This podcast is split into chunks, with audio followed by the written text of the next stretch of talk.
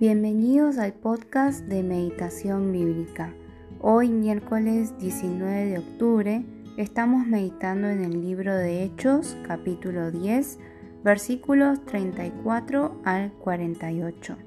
Te invitamos a que antes de escuchar esta reflexión puedas tomarte tiempo de abrir tu Biblia, orar y tener un momento personal en el cual puedas escuchar lo que Dios quiere decir a tu vida en el día de hoy. El objetivo de cada episodio de los podcasts es poder brindar una herramienta o una ayuda o una reflexión más a lo que cada uno haya escuchado de parte del Señor. Así que una vez más te invitamos a separar ese tiempo y ese lugar para poder escuchar al ser más importante de nuestra vida.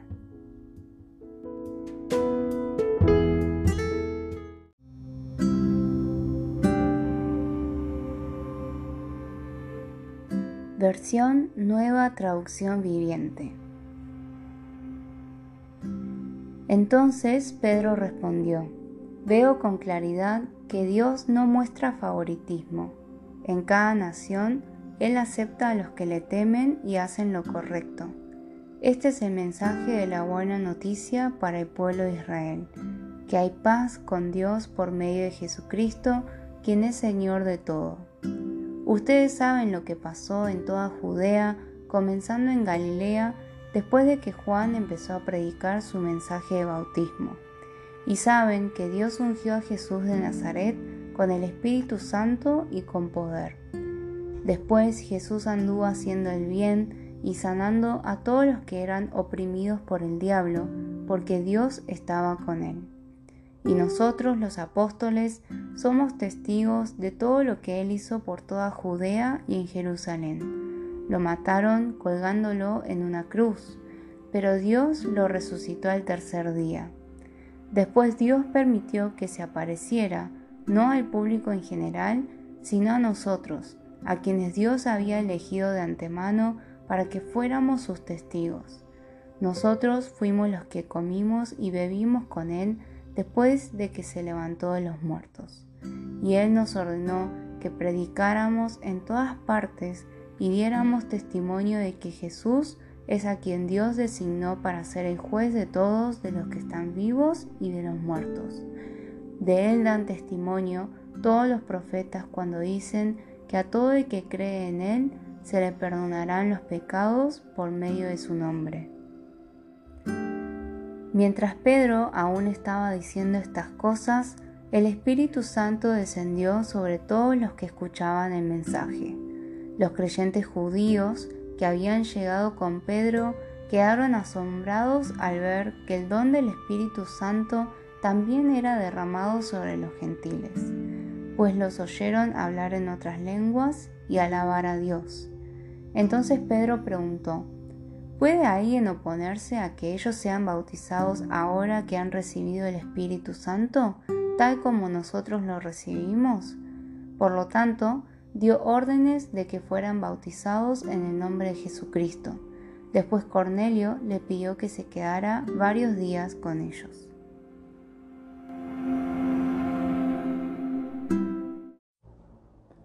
Una de las principales características acerca de Dios que podemos ver en este pasaje es que Dios no hace acepción de personas. En el contexto de la iglesia primitiva, eso quería decir que Dios no hacía acepción particularmente entre gentiles y judíos, sino que como aclara Pedro en esta revelación, en este descubrimiento que hace en el cual realmente entiende que Dios también salva a los gentiles. Esto también podemos pensarlo de otra manera. Pedro está citando un pasaje de Deuteronomio 10, 17, donde dice que Dios no hace acepción de personas. Entonces, ¿qué podemos pensar acerca de Dios y su palabra? Esta característica de Dios que está escrita en Deuteronomio 10:17 era verdad tanto en el tiempo del Antiguo Testamento como en el tiempo del Nuevo Testamento y hoy en día. Pero vemos que tanto Pedro como los demás hermanos judíos que lo habían acompañado, a pesar de que Pedro había estado tanto tiempo con Jesús, a pesar de que ellos conocían sobre su propia religión y lo que el Antiguo Testamento dice, fue en este momento quizás que Pedro realmente comprendió esa palabra y la implicación de que Dios no hace excepción de personas, que ya estaba escrito y que era una verdad en los tiempos de Moisés. Esto quiere decir que Dios es siempre el que es, nos demos nosotros cuenta en el momento o no. Esto también quiere decir que deberíamos examinar y preguntarnos qué es lo que conocemos acerca de Dios. Si aún Pedro se dio cuenta de una verdad más profunda acerca de Dios, ¿cuánto más nosotros tendremos que aprender sobre quién es Dios y quizás corregir pensamientos equivocados que podamos tener acerca de Él. Podemos ser pastores, podemos ser misioneros, podemos ser líderes, podemos haber ido a la iglesia muchos, muchos años, pero quizás hay algún concepto, hay alguna característica de Dios que todavía no hemos comprendido bien.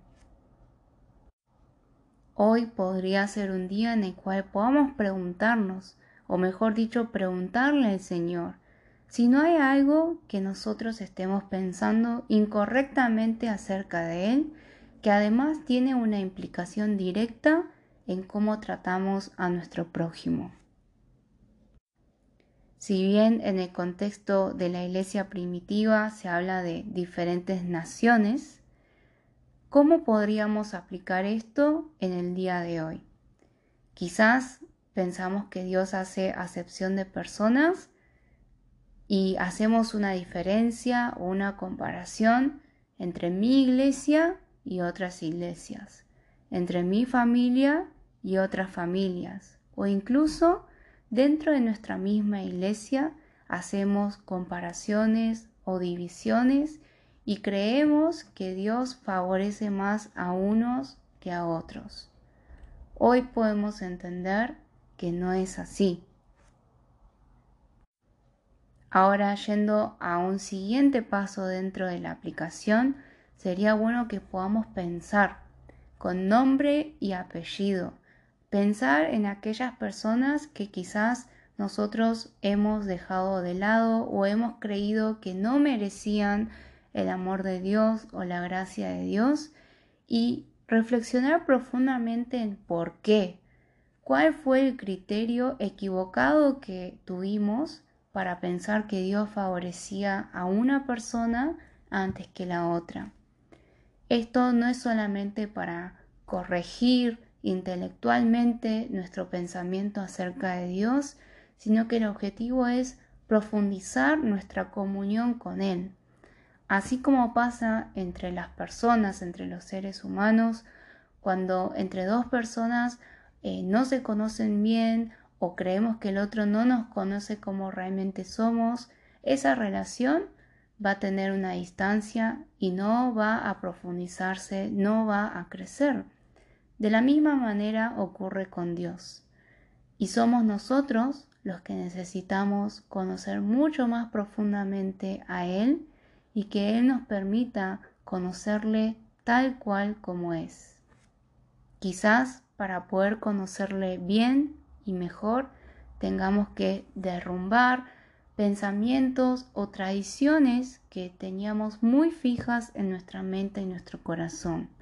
Hoy es un día para poder reflexionar cuáles son esos pensamientos que nos están llevando a una idea equivocada acerca de un Dios que ya en su palabra nos indica cómo es y cómo siempre fue. En el pasaje de hoy hay muchísimas características de Dios, pero hoy voy a compartir solo la que estuve narrando hasta ahora porque quisiera pasar a dos puntos más. Por un lado, se trata de pensar acerca de Pedro y por el otro lado acerca de Cornelio y los demás gentiles que estaban ahí escuchando. Por un lado, podemos ver que Pedro en, en estos capítulos seguramente pensó mucho en su Maestro Jesús, quien no está físicamente a su lado, pero él predica como aquel Jesús resucitado y que está vivo y que los está acompañando a todos en esta comisión que Jesús mismo les había ordenado. Ahora bien, hay varias circunstancias que quizás a Pedro le hicieron recordar aún más a su maestro, como cuando resucitó a aquella persona que había muerto, a Dorcas, o en el caso de hoy, que luego de ver el derramamiento del Espíritu Santo sobre los gentiles, ordena a que sean bautizados. Esto nos hace acordar al mandamiento que Jesús les dio en Mateo 28, la gran comisión. Jesús les había ordenado que vayan a todas las naciones y que enseñen a obedecer sus mandamientos y que los bauticen en, su nombre. Acá vemos como Pedro, después de un tiempo, está cumpliendo esa orden de su maestro. ¿Cómo podemos aplicar esto, esta enseñanza que podemos ver a través de la vida de Pedro? Podemos aprender cuán importante es pasar tiempo con Jesús para poder ser testigos de quién es Él. Y no solo eso, sino recordar lo que Él nos ordena, para que podamos nosotros en cada situación y en cada momento entender cómo podemos hoy obedecer al mandato de Dios.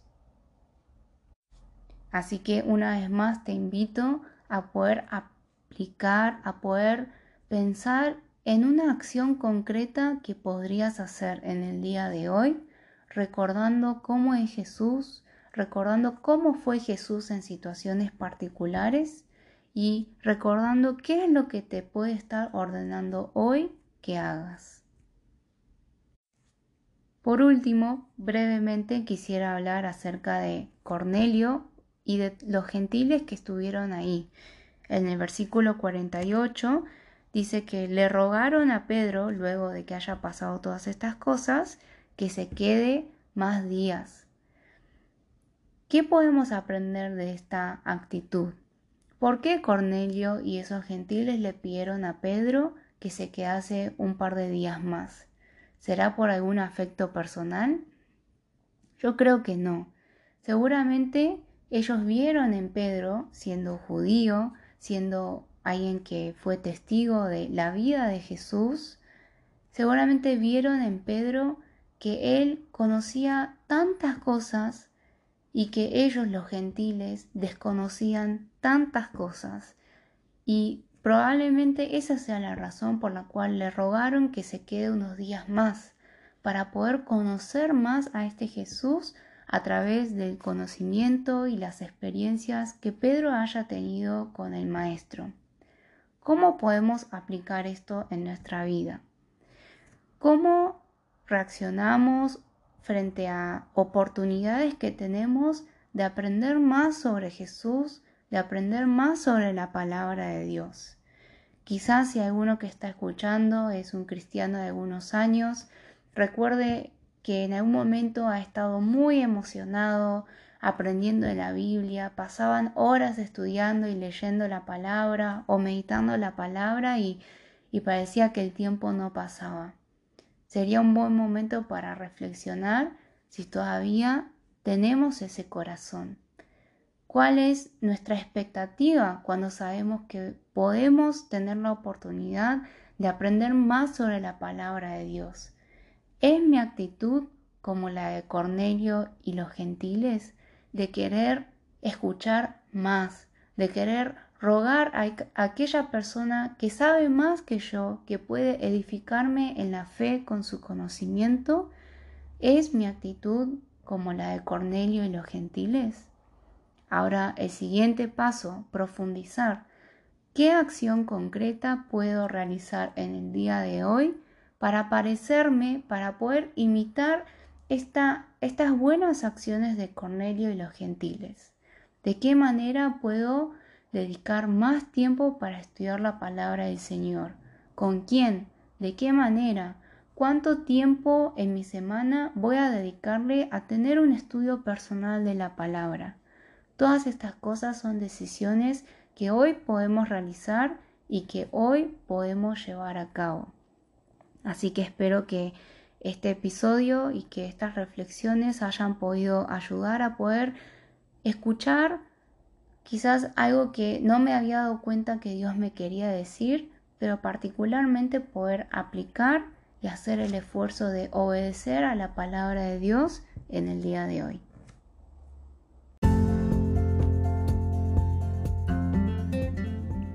Te invitamos a visitar nuestra página web www.meditacionbiblica.com.